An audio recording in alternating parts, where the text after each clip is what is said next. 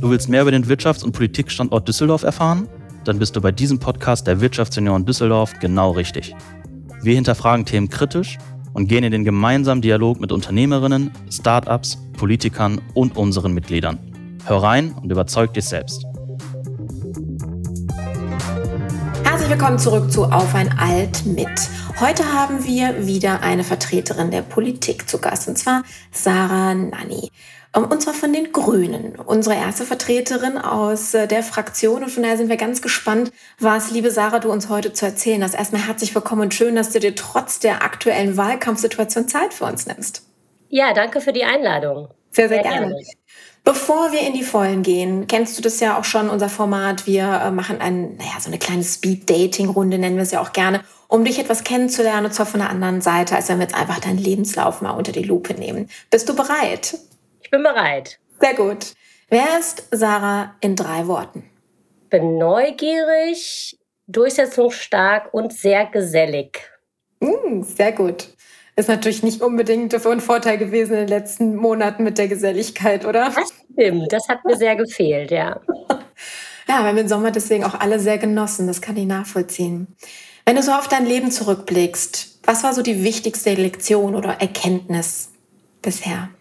Ich bin ja erst 34, da kommen bestimmt auch noch ein paar, aber ich würde sagen, du hast nur einen Körper, es gibt keine Reserve, pass auf ihn auf. Also da bin ich ganz froh, dass ich das jetzt schon sozusagen ähm, weiß, dass man das tun sollte. Mhm. Definitiv.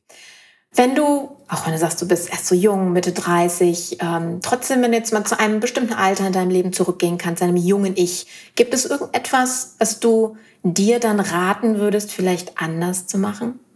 Ja, auf jeden Fall fange ich an zu rauchen. Also ich rauche heute auch nicht mehr, aber das hätte ich auch mir direkt sparen können. Also auch in Bezug auf das, was ich gerade gesagt habe, ist einfach komplett überflüssig. Ja. Mhm.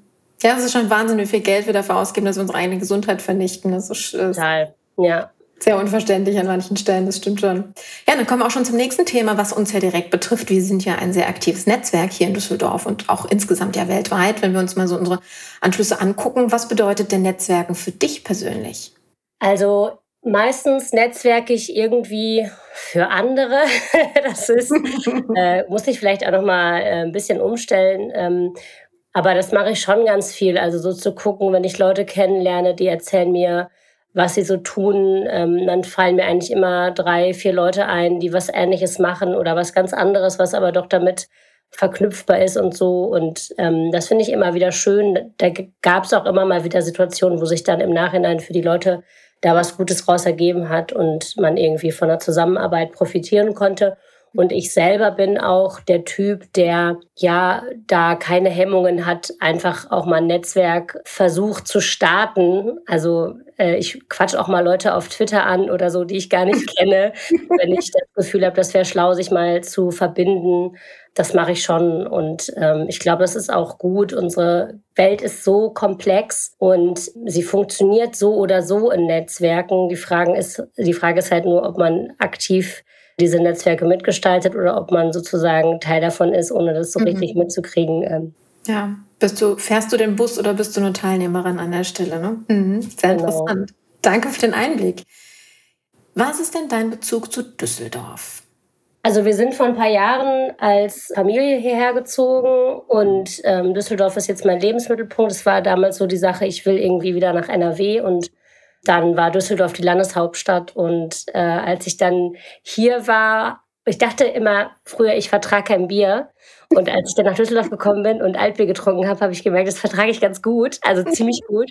Und dann habe ich irgendwie gedacht, okay, ähm, das passt, ich bleibe auf jeden Fall hier. ja, wunderbar, das ne? passt ja auch zu unserem heutigen Titel. Auf jeden Fall. Du hast ja extra für unsere Aufnahme heute noch ein Altbier daneben gestellt, großartig. Oh, ja. Da ist es. Ja, wunderbar. Guck mal, die erste, die es wirklich mal live durchzieht, finde ich großartig. Danke dafür.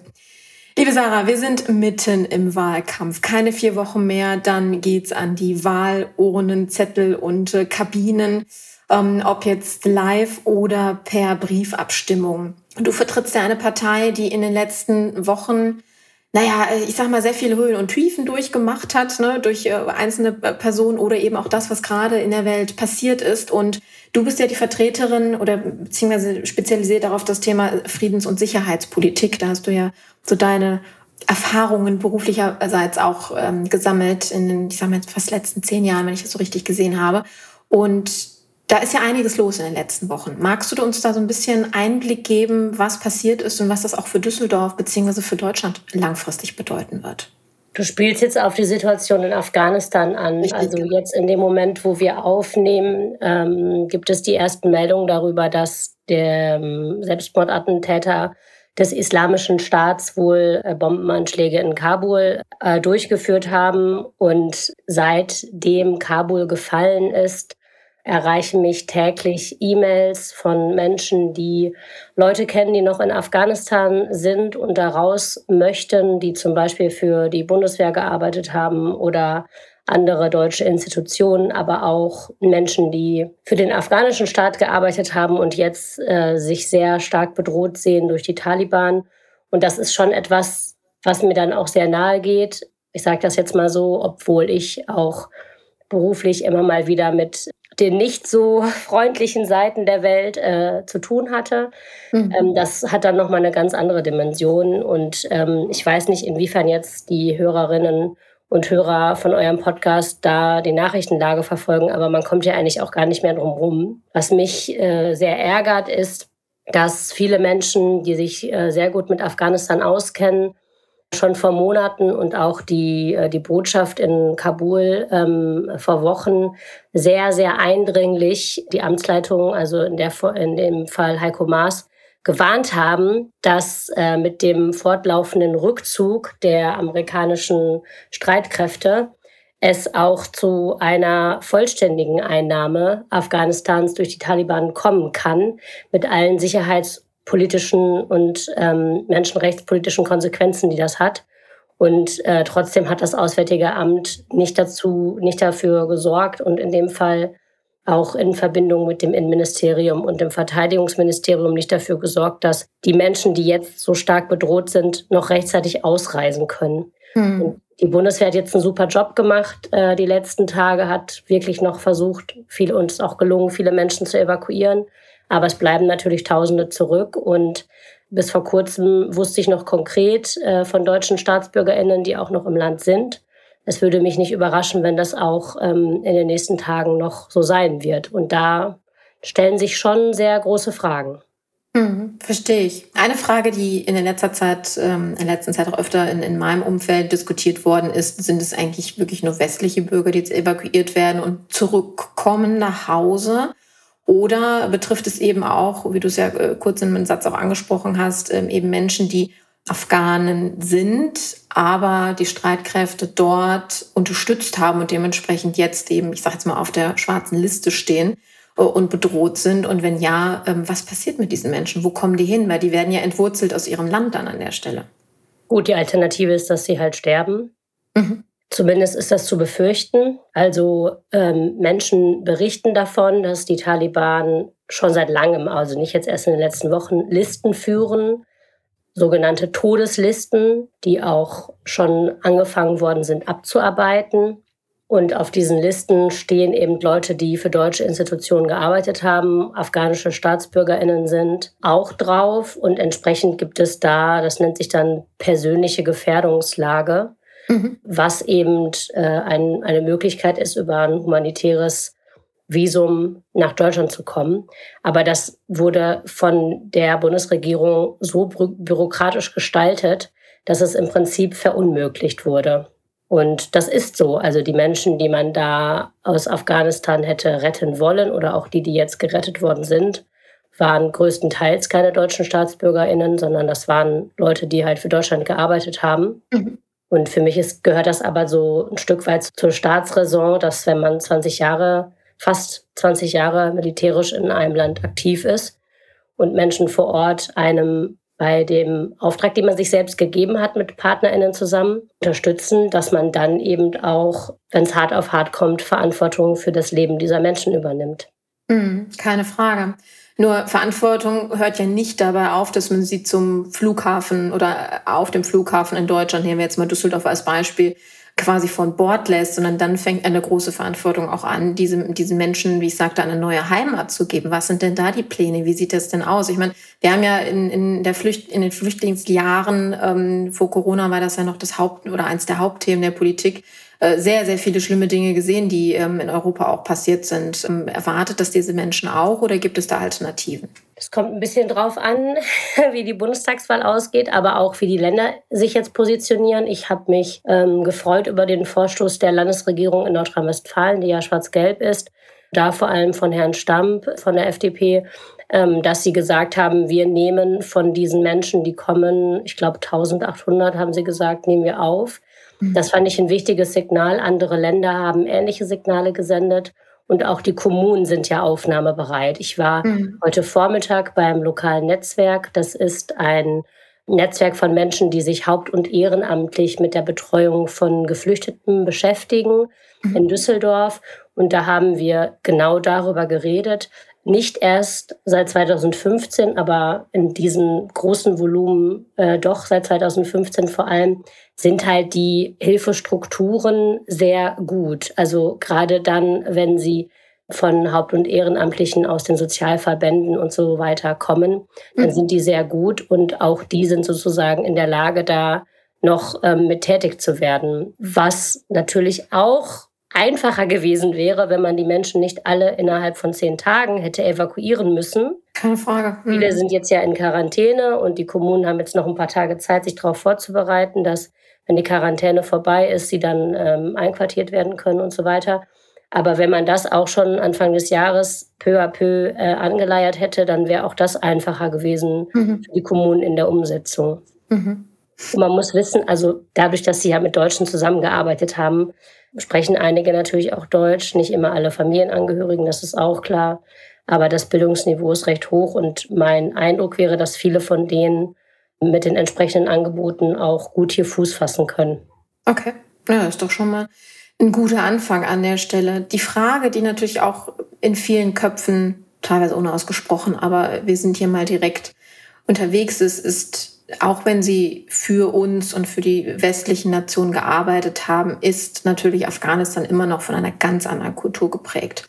Beispielsweise, dass die, die Frau jetzt nicht unbedingt den höchsten Stellenwert hat und ähnliches. Wir haben ja leider auch nicht in ferner Vergangenheit ähm, auch wieder Ehrenmorde und ähnliches erlebt hier in Deutschland, äh, was auch nicht gerade unbedingt naja, ich sage jetzt mal zur positiven Wahrnehmung der Aktion ähm, geführt hat. Wie seht ihr das? Also mit den ähm, Informationen, vor allen Dingen auch mit äh, den ja, mit, mit dem Wissen, was du auch hast, von wegen Integration und ähm, berechtigte oder unberechtigte Angst, was so Sicherheit anbetrifft in Zukunft in gewissen Bereichen?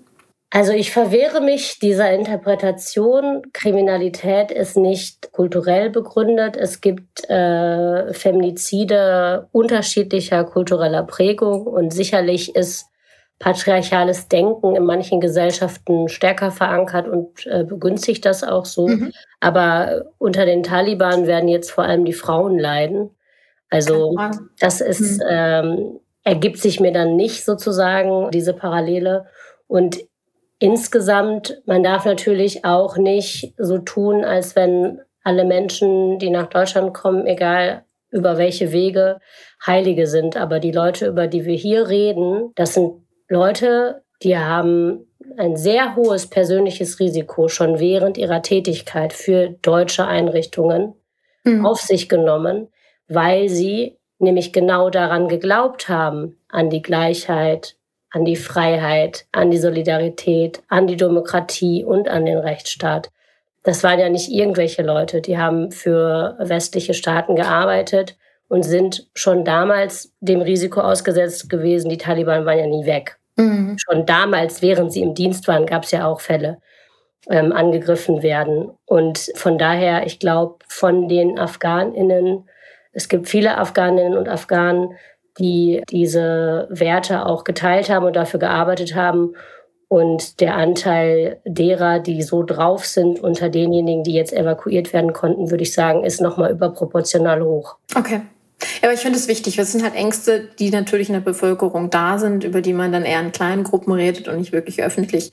Ähm, dass man das anspricht und dann auch an der Stelle gewisse Bedenken auch ausräumen kann, beziehungsweise eben auch aufklärt, äh, wie du sagtest, ne, welche Menschen auch kommen und dass dann auch, auch tolle Arbeitskräfte auch dabei sind, die wir in vielen Bereichen absolut auch nötig haben. Vor allen Dingen, wenn eine, eine hohe Integration ja schon auf der anderen Seite der Welt, sage ich jetzt mal so, äh, schon erfolgt ist an der Stelle. Von daher finde ich das wichtig, dass wir drüber reden. Ja, auf der einen Seite finde ich, find ich auch gut, dass wir drüber reden. Auf der anderen Seite, also mein Verständnis von Verantwortung ist halt, dass man, wenn man Menschen eingestellt hat, die sowas gemacht haben, dass man sich per se dafür verantwortlich fühlt, was mit denen passiert. Mhm. Und nicht immer nur bei der Abwägung, wenn das irgendwie gut integrierbare Leute sind. Also das äh, würde ich komplett voneinander getrennt sehen. Und natürlich ist es so, dass in jeder Bevölkerungsgruppe sind Leute dabei, auf die kann man gut verzichten. Mhm. Aber das kann man nicht in dem Sinne vorher wissen. Das ist einfach Gesellschaft, das ist ganz normal. Also ich kann auch in Deutschland, es gibt eine Menge gebürtiger Deutscher, auf die könnte ich gut verzichten, ähm, so wie die sich verhalten, äh, welche Straftaten sie begehen oder mhm. so. Das ist in jeder, in jeder Gesellschaft ähnlich äh, verteilt. Ja, da gebe ich dir recht. Meine Liebe, wir sind ähm, beziehungsweise andersrum, du bist ja auf dem Weg äh, nicht nur ähm, oder nicht in den Landtag, sondern am liebsten in den Bundestag. Du stehst ja relativ weit oben auf der Liste. Was sind denn so deine Ambitionen im Bundestag, was die Themen anbetrifft, was die Unterstützung anbetrifft? Ähm, warum sollten wir dich unterstützen? Also was, ne, welche Art von Themenvertretung bist du für uns, ähm, für die Düsseldorfer, die, die dich dann wählen können? in Ihrem Bezirk? Also ich, genau, das ist richtig. Ähm, ich bin über die Landesliste, man sagt das so ganz gut abgesichert. Am Ende haben die Bürgerinnen und Bürger das letzte Wort. Aber wenn die Grünen ungefähr 12 Prozent bekommen in NRW, dann kann ich im Bundestag arbeiten ab dem 27. Mhm. September. Und darauf äh, richte ich mich auch innerlich ein. Also das ist für mich so eine fixe Zukunft sozusagen mhm. jetzt gerade. Ich klopfe mal eben auf Holz, auch wenn ich offiziell nicht abergläubisch bin, aber wie gesagt, das letzte Wort haben die Bürgerinnen und Bürger und das finde ich auch wichtig, das zu respektieren. Deswegen habe ich auch noch keine Wohnung gemietet oder sowas äh, und keine anderen Fakten geschaffen. Und das, was ich vorhabe im Bundestag, ist vor allem solche Situationen, wie die jetzt in Afghanistan entstanden sind, versuchen zu vermeiden dadurch, dass ich äh, dann eine hoffentlich auch grün geprägte nächste Bundesregierung dazu animiere, ähm, sehr frühzeitig hinzuschauen. Also wir haben manchmal in der Außen- und Sicherheitspolitik das Problem, dass die öffentliche und dann leider auch die politische Aufmerksamkeit immer erst zu einem Zeitpunkt kommt, wo man sich nur noch zwischen schlecht und noch schlechter entscheiden kann und eigentlich gar nicht mehr wirklich ähm, positiv äh, darauf einwirken kann, was jetzt passiert, sondern man kann dann nur noch entscheiden zwischen der einen und der anderen Krise und muss irgendwie jetzt überlegen, welche der Krisen ist einem lieber oder welche der Krisen hält man für schlimmer und will man unbedingter vermeiden. Und das, was Grüne auch mit in die deutsche Politik gebracht haben und jetzt auch zum Glück durch die, durch die Ämter, durchs Auswärtige Amt ähm, vor allem auch ganz viel weitergetragen wurde, ist eben diese Idee der ähm, Krisenprävention und Konfliktbearbeitung, also dass man Ressourcen in Situationen steckt, die kompliziert sind, aber nicht aussichtslos, um dann eben aussichtslose Situationen zu vermeiden. Also im Prinzip ist das ganz normales vorausschauendes Handeln, wie man das auch in der Wirtschaft, äh, sage ich mal, äh, vielleicht etwas mehr macht, weil da geht es dann immer um, um die eigene Kasse, die ähm, auch voll sein mhm. muss und die Gehälter, die man bezahlen will. Aber in der Außenpolitik ähm, dominiert leider häufig das Aussitzen und das Abwarten. Und so manövriert man sich genauso wie jetzt im Fall der, der nicht ausreichend stattgefundenen Ausreisen eben oft in Situationen, wo man dann nicht mehr wirklich zufriedenstellende Entscheidungen treffen kann. Mhm. Du sprichst einen, Punkt an, ähm, der mir in den letzten Tagen durch den Kopf gegangen ist. Ich habe ein Plakat von Annalena Baerbock gesehen, ähm, wo drauf stand Wirtschaft und Klima ohne Krise. Das ist mal, eine Ansage. Wenn wir bedenken, dass äh, eine Woche Lockdown uns einen zweistelligen Milliardenbeitrag äh, Beitrag an Wertschöpfung gekostet hat, dass der Mittelstand in den letzten anderthalb Jahren ja nebenher mal irgendwie abgespeist ist, ne, mit, also wenn man jetzt nicht unbedingt einen großen Mitarbeiterstab hatte mit 7.500 Euro für ein halbes Jahr, welcher Mittelständler kann davon leben?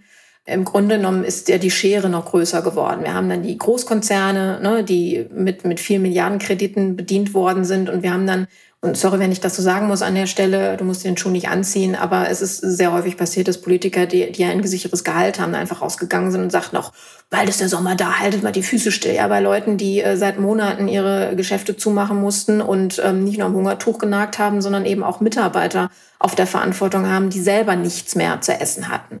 Ähm, um das jetzt nicht nur überspitzt, sondern in der Wahrheit zu formulieren. Und da frage ich mich, ähm, wie kann man dann so einen Satz von sich geben oder so ein Wahlversprechen ohne Krise? Denn wir sind ja noch mittendrin und die Auswirkungen können wir noch gar nicht, ähm, naja, fassen im Grunde genommen, was jetzt noch alles in den nächsten Monaten und Jahren auf uns zukommt. Also was steckt hinter diesem Wahlversprechen Wirtschaft und Klima ohne Krise? Kannst du uns das so ein bisschen erläutern?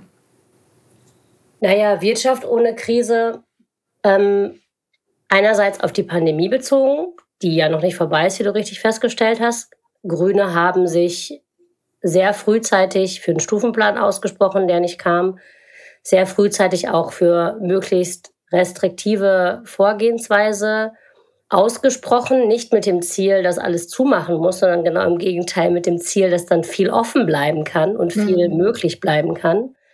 Und in Bezug auf die möglicherweise nächste Krise, die Klimakrise, die gerade ganz am Anfang steht, aber auch ökonomische Folgen noch ganz massiv haben wird, dass man eben dann auch sagt, ähm, wir wollen diesen Umbau so gestalten, dass er nicht der Wirtschaft schadet, sondern im Gegenteil. Ich weiß nicht, ich glaube, es war ein Scherz, aber ich habe ein Plakat gesehen von uns, wenn es sein muss, retten wir auch noch die Automobilindustrie. so ähm, dass man eben sagt, die Wirtschaft der Zukunft, die ist klimaneutral oder sie ist nicht. Punkt. Und deswegen müssen die Weichenstellungen so laufen, dass wir als Deutschland eben da wettbewerbsfähiger werden. Ich finde es auch super frustrierend. Also ich bin, wie gesagt, erst 34, als die letzte rot-grüne äh, Bundesregierung ähm, war, war ich noch äh, zu jung, um das alles sozusagen im Detail zu überblicken. Aber ich finde, mhm im Nachhinein extrem frustrierend, dass wir als Land äh, der Solarenergie an erster Stelle waren, ganz, ganz lange. Und dann auch durch die Schläfrigkeit der letzten 16, 16 Jahre diese Position mehr als verloren haben. Und das steht für mich sinnbildlich für Wirtschaft ohne Krise, weil nach vorne gedacht und nach vorne gedacht heißt halt klimaneutral. Lass mich auf den Punkt nach vorne gedacht noch mal kurz eingehen. Ähm, gefühlt brennt gerade die halbe Welt an einem Tag sind in einem, in einer, in einem Kreis im Endeffekt äh, mehrere hundert Brände entstanden. Ähm, wir haben eine, wir steuern auf eine immer größer werdende Wasserknappheit hin. Auf der anderen Seite sagen wir, okay, wir müssen die Elektromobilität nach vorne bringen mit, naja, Batterien, die ressourcenintensiv sind, wasserintensiv sind in der Herstellung. Das widerspricht sich also komplett. Deswegen frage ich an der Stelle, was heißt hier klimaneutral und was heißt durchdacht? Denn so richtig passt das nicht so ganz zusammen, wenn man mal strategisch ein paar Schritte weiter denkt, wie du ja auch gerade gesagt hast, dass wir eben ne, über den Tellerrand ähm, in die Zukunft auch gucken und überlegen, was für Konsequenzen unser Handeln ja auch hat. Das verstehe ich ehrlich gesagt nicht. Was ist der Zusammenhang zwischen wasserintensiver Industrie und Bränden? Naja, äh, die Brände entstehen, weil die Regionen einfach zu trocken sind an der Stelle. Ne? Aber nicht, ja weil irgendwie Wasser verbraucht wird. Also die Atmosphäre nimmt, wenn sie wärmer ist, mehr Wasser auf. Strömungen verändern sich und dadurch bleiben Wetterlagen länger an einer Stelle. Und wir haben bisher diese Gleichzeitigkeit von zu viel und zu wenig Wasser haben wir ja genau diesen Sommer erlebt. In Belgien, Deutsch und Deutschland hatten wir zu viel und ganz kurz darauf in Griechenland zu wenig. Und das liegt nicht daran, dass generell die Erwärmung dazu führt, dass man weniger Wasser hat, sondern das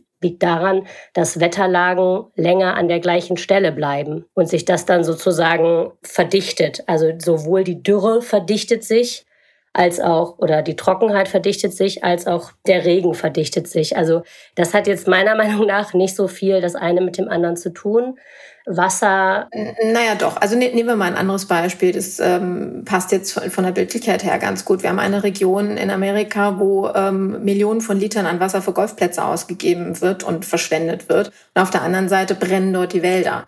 Ja, also das ist ein direkter Zusammenhang an der Stelle, weil das Wasser fehlt. Aber Golf ist jetzt nicht irgendwie mein, äh, meine ja, aber es, Formel für Klimaneutralität. Also äh, die Frage war ja, ob sich Sachen aber es ist, sagen, ein Golfplatz ist ja auch ein wirtschaftlicher Betrieb. So und ähm, das, das war jetzt mal ein Beispiel, wie, wie der so Zusammenhang da ist. Wenn ich auf der anderen Seite aber auch, und es gibt ja auch in, in der Region, wo jetzt Tesla dementsprechend ja auch sein, sein, sein neue Gigafactory baut, jetzt schon teilweise auch Wasserknappheit, weil der Grundspiegel abgesenkt ja. ist. Ja. Na, also es, es bestehen schon Zusammenhänge dahinter. Was ich einfach meine, ist, wir, wir pushen Technologien, die ressourcenintensiver sind als Technologien, die wir bisher haben, statt vielleicht da mal äh, andere Dinge nachzu oder nachzuforschen und zu erheben. Ja, das, das ist so der Punkt, den ich Fall da, dass man sozusagen zu sehr Technologie, also dass man halt Change Management zu viel über die technologische Schiene macht. Meiner Meinung nach müsste man das viel mehr über die soziale Schiene machen und nicht indem man den neuen Menschen schafft, sondern indem man halt die Strukturen im Alltag so gestaltet, dass Menschen äh, individuelle Mobilität klimaneutral überhaupt machen können. Jetzt wurde auf Twitter das Lastenrad total verhetzt, ja. Da muss ich immer ein bisschen grinsen. Am gleichen Tag habe ich äh, im Volksgarten jemanden getroffen, der ein 40 Jahre altes Lastenrad fährt, das erst 30 Jahre in Holland für einen Schornsteinfeger im Betrieb war und jetzt als Familienautoersatz gilt. Ja, aber Sarah, sagen wir mal ganz im Ernst, wenn ich jetzt ähm, in voller Montur mit Unterlagen ins Büro fahre und es regnet in Strömen oder es sind Minusgrade draußen, setze ich mich nicht auf ein Fahrrad und fahre fünf Kilometer ins Büro. Also das ist weltfremd. Ja, an der Stelle, das ist für die Freizeit und für gewisse Strecken total in Ordnung, aber nicht für den Alltag. Vor allen Dingen auch, wenn ich vielleicht mehrere Kinder habe, die zur Schule gebracht werden müssen oder wenn ich ein Servicetechniker von, ähm, einem, von einem Unternehmen bin, der ähm, äh, Reparaturteile hinten im Kofferraum hat, der kann auch nicht mit dem Lastenrad durch die Gegend fahren. Also da müssen wir schon Alternativen äh, stellen und man kann nicht sagen, dass es von den Personen abhängig ist, wenn er auf der anderen Seite sagt, wir müssen ähm, Kohle und, und, und abschaffen und auch äh, am besten noch je, jegliches Benzinauto und die Elektromobilität vorantreiben, obwohl die anderen Ressourcen an der Stelle dann knappst. Also da ähm, fehlt uns noch so ein bisschen die Weitsichtigkeit an der Stelle, finde ich. Naja, die Sache ist ja, ähm, also äh, das Tesla-Werk in Brandenburg ist jetzt auch nicht mein Traum von der Innovation. so, das ist einfach so. Das sind größtenteils sehr hoch motorisierte Wagen, die für den Zweck, den sie erfüllen sollen, auch viel zu stark hoch motorisiert sind. Also das nur noch mal dazu. Nicht alle Dinge, von denen diejenigen, die das herstellen, grün oder öko davor schreiben, sind Dinge, die wir als Grüne Partei per se richtig finden. Das ist ein, Branding-Problem, was wir an der Stelle haben, weil wir uns mhm. äh, frecherweise eine ganze Farbe zu eigen gemacht haben als Partei.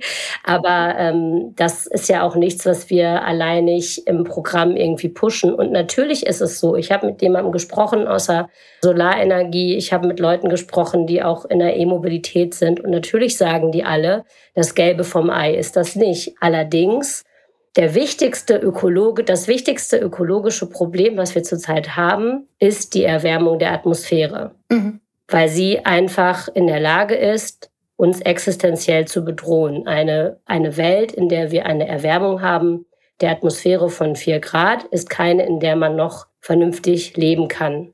Richtig. Nicht ansatzweise. Und deswegen muss man immer eine Hierarchie der verschiedenen Politiken an der Stelle machen. Und es geht auch nie darum zu sagen, ja, das eine ist der goldene Weg. Und nochmal zu dem Lastenrad, weil mir das sehr wichtig ist. Manche denken, dass Grüne möchten, dass alles nur noch mit dem Fahrrad stattfindet. Du hast das auch gerade nochmal so zusammengefasst. Das ist mhm. nicht so. Nur wenn ich in Den Haag zu Dienst, ich war auf Dienstreise in Den Haag 2019, als man das noch machen konnte, Anfang des Jahres. Und ich war noch nie in Den Haag vorher. Ich habe mir ein Fahrrad ausgeliehen, dort vor Ort, habe Google Maps angemacht und habe eine Stadttour gemacht. Und ich hatte an keiner Stelle das Gefühl, ich kann jetzt hier nicht von A nach B kommen, weil ich nicht weiß, wo der Fahrradweg ist. Also da ist noch sehr viel Luft nach oben in Deutschland. Und es gibt sehr viele Situationen, in denen Menschen mit dem Fahrrad ihre Mobilität bestreiten könnten. Ich sehe das ja bei mir selber. Ich habe auch eine Tochter, die ist sechseinhalb. Mhm. Die ist auf dem Rad noch nicht so sicher, dass ich mich traue, mit ihr ähm, dort zu fahren, wo die Autos links ganz schnell vorbeiknallen. Aber wenn wir da in der Innenstadt Tempo 30 hätten, dann gäbe es mehr Situationen, wo ich mit ihr aufs Fahrrad steigen würde. So, mhm. also es geht halt darum, die Strukturen zu verändern, so dass es komfortabler ist, für einen gewissen Teil komfortabler ist, überhaupt das Fahrrad in Betracht zu ziehen oder andere Formen äh, der Mobilität für sich in Betracht zu ziehen, die weniger CO2 einfach ausstoßen. Und natürlich brauchen wir weiterhin gute Straßen. Eine Freundin von mir ist gehbehindert und die ist froh, dass sie ein Auto hat, das auf ihre Gehbehinderung angepasst ist. Sie kann mhm. das allein mit ihren Händen fahren. Dafür braucht sie das und ähm, das soll sie auch äh, unbedingt weiter in Zukunft tun. Aber wenn ich schaue, wie viel gependelt wird, auch nach Düsseldorf rein, wo die Autos vielleicht, äh, ich glaube, die meisten Strecken, ähm, die gefahren werden, was war das, unter fünf Kilometer. So, also wie viele Strecken auch mit dem Auto gefahren werden, weil es einfach der sicherste Weg ist und nicht, weil es rein objektiv für immer mhm. beste und einzige Möglichkeit wäre. Und das muss man ändern. Die Straßen müssen sicher sein für FußgängerInnen, für Menschen, die äh, mit dem Rollstuhl unterwegs sind, für Leute, die auf dem Fahrrad fahren und meinetwegen auch für diese etwas nervigen E-Roller.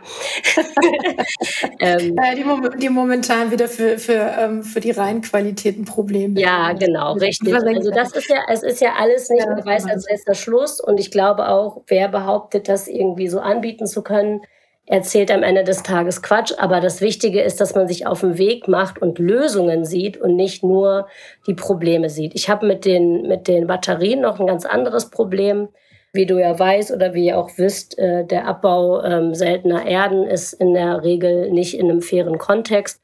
Das ist eine Riesenbaustelle, mhm. auf jeden Fall. Deswegen dann zu sagen, wir lassen auch nach 2030 noch ganz viele Verbrenner zu, ist Quatsch weil eine faire, einen fairen Abbau von seltenen Erden werde ich auch nicht erreichen in einer Welt mit äh, 4 Grad ähm, Erwärmung. Und wir haben ja, das muss man mal so sehen, ne? wir haben das größte Problem, was die Menschheit jemals hatte, ist die Erwärmung der Atmosphäre. Und wir haben es geschafft als Menschheit, das berührt mich auch selber jedes Mal, wenn ich darüber nachdenke, uns darauf zu einigen, dass wir das bekämpfen wollen mit dem Pariser Klimaabkommen. Es gibt einen internationalen Vertrag dazu. Ich habe zu Waffen schon geforscht. Wenn wir beim Thema Waffen so viel Gemeinsamkeit hätten auf der internationalen Ebene, wie, wie wir das haben bei dem Thema Klima, Klimaschutz, nur jetzt rein vom Völkerrecht her gesprochen, dann wäre mhm. ich super froh. Es geht jetzt darum, dass wir in die Umsetzung kommen und Deutschland hat das einfach noch nicht gemacht und das wird jetzt endlich mal Zeit. Das ist ein schönes Schlusswort, meine Liebe. Es, äh, Papier ist geduldig und wir müssen äh, an der Stelle in der Tat mal ins Machen kommen und nicht nur drüber zetern. Von daher vielen Dank für die Einblicke. Und äh, ja, für dich viel, viel Erfolg, ähm, dass du deinen Platz im Bundestag auch bekommst.